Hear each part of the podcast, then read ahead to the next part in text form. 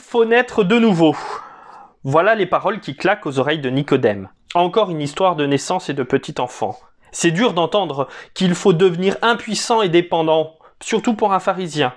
C'est lui avec ses collègues du Sanhédrin qui fixent les règles et les font appliquer. C'est eux qui gèrent. Ils ont la situation bien en main. En tout cas, ils l'ont rendue maîtrisable par l'ensemble de toutes les lois à respecter, comme on suit une checklist dans la cabine de l'avion avant un décollage.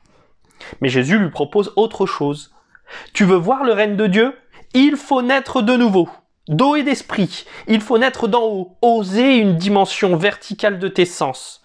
Jusqu'à maintenant, c'était toi qui fixais les, les, lois et les enseignais. Si tu veux venir à moi, il faudra te laisser guider, enseigner, déranger dans tes convictions, renoncer à tes certitudes, au confort du groupe, découvrir un chemin personnel, accepter l'intervention de l'esprit, accepter l'amour de Dieu qui vient éclairer ta vie d'un nouveau jour. Et il est là le jugement que Dieu propose, venir à la lumière pour nous mettre à jour. Quel discernement de Jésus de parler de jugement à quelqu'un qui a justement peur du jugement des autres. Sinon pourquoi serait-il venu voir Jésus de nuit? Et c'est un peu plus loin, dans Jean 7, que Nicodème dépassera sa peur des autres et de l'exclusion en prenant ouvertement la défense de Jésus dans le Sanhédrin. Ce maître qui n'apporte pas la condamnation comme les pharisiens, mais la liberté et l'amour. Voilà sa nouvelle naissance, sa mise à jour, passer de la condamnation à l'amour et la liberté. Et il va pleinement l'exprimer dans son engagement dans Jean 19. Alors que tous les disciples ou presque ont déserté, c'est lui, avec Joseph d'Arimathée, qui vont s'occuper du corps de Jésus pour le mettre au tombeau. En dépit de ce que les gens peuvent penser, il a trouvé son maître qui lui a redonné l'espérance de toujours pouvoir renaître et croître, peu importe les événements. Et résonne en moi cette prière de Marion Muller-Collard.